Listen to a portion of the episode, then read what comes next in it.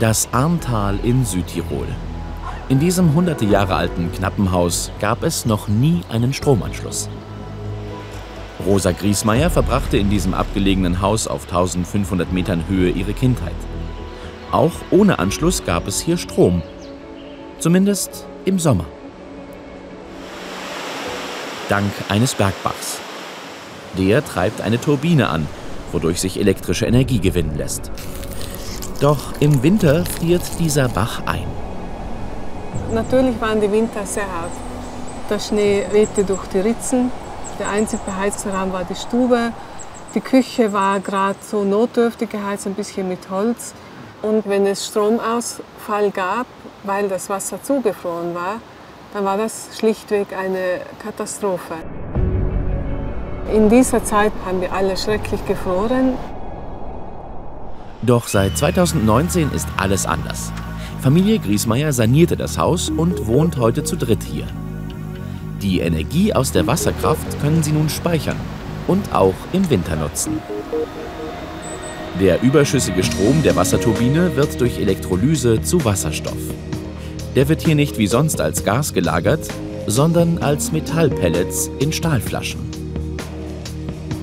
Bei Bedarf wandelt ihn eine Brennstoffzelle in Strom und Wärme um. Die Anlage hier ist maßgefertigt und hat etwa eine halbe Million Euro gekostet. Teure Technik. Lohnt sie sich? Wir zeigen sie einem Fachmann für nachhaltige Energiewirtschaft. Diese Form der Wasserstoffspeicher sind keine Druckluftspeicher, sondern Festkörperspeicher. Das ist sehr innovativ und neu. Aber die Brennstoffzelle zum Beispiel wird mittlerweile auch schon in größerem Umfang produziert. Das heißt, da werden auf jeden Fall von verschiedenen Seiten noch Innovationen kommen, die auch die Kosten senken. Und das ist nötig, wenn sich Wasserstoff flächendeckend durchsetzen soll. Familie Hörmann lebt mit so einem günstigeren System von der Stange. Seit 2018 gewinnen sie ihren Strom aus Solarzellen. Die Idee hat mich schon immer fasziniert, allein mit der Sonnenenergie autark zu werden. Und mit einer Photovoltaikanlage schaffe ich es ja, mehr Energie zu produzieren über das ganze Jahr hin, nur oft zum falschen Zeitpunkt. Und da kam jetzt der Wasserstoff ins Spiel. Der dient auch hier als Energiespeicher. Die Photovoltaikanlage bringt uns zu viel Energie im Sommer, den wir umwandeln in Wasserstoff und hier dann für den Winter vorrätig halten. Wir brauchen diesen Wasserstoff, um im Winter den Energiedefizit auszugleichen. Im Unterschied zum Haus in Südtirol lagert der Wasserstoff hier als reines Gas in Stahlflaschen, aus Sicherheitsgründen außerhalb des Hauses. Denn Wasserstoff ist in Reinform leicht entzündlich. Das Herz der Anlage liegt im Keller.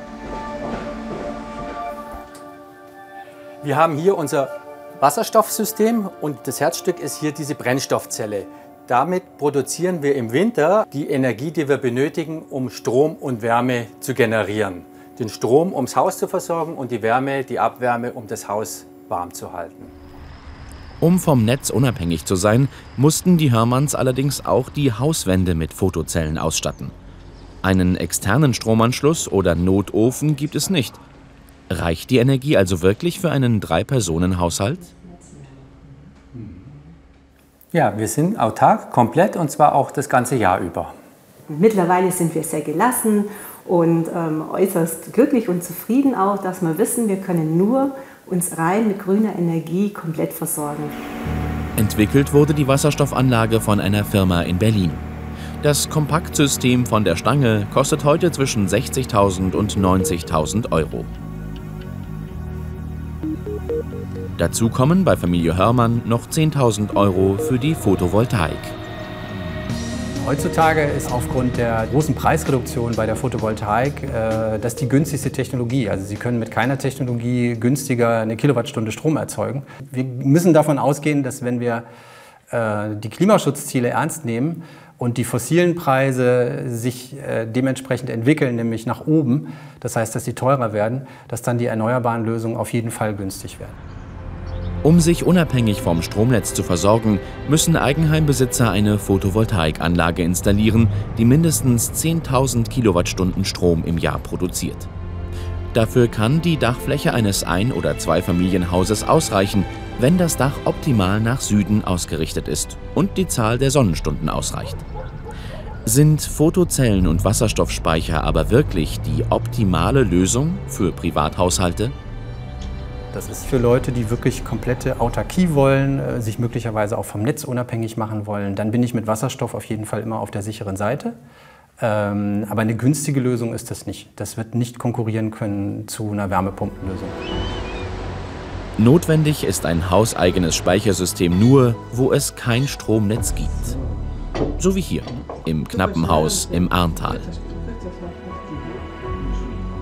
Natürlich ist es heute nur mehr wunderbar. Es ist das ganze Haus beheizt und mit der Wasserstoffanlage ist es natürlich super.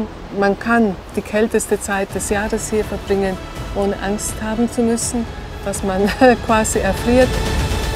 So hat auch Wasserstoff zu Hause Potenzial für die Energiewende.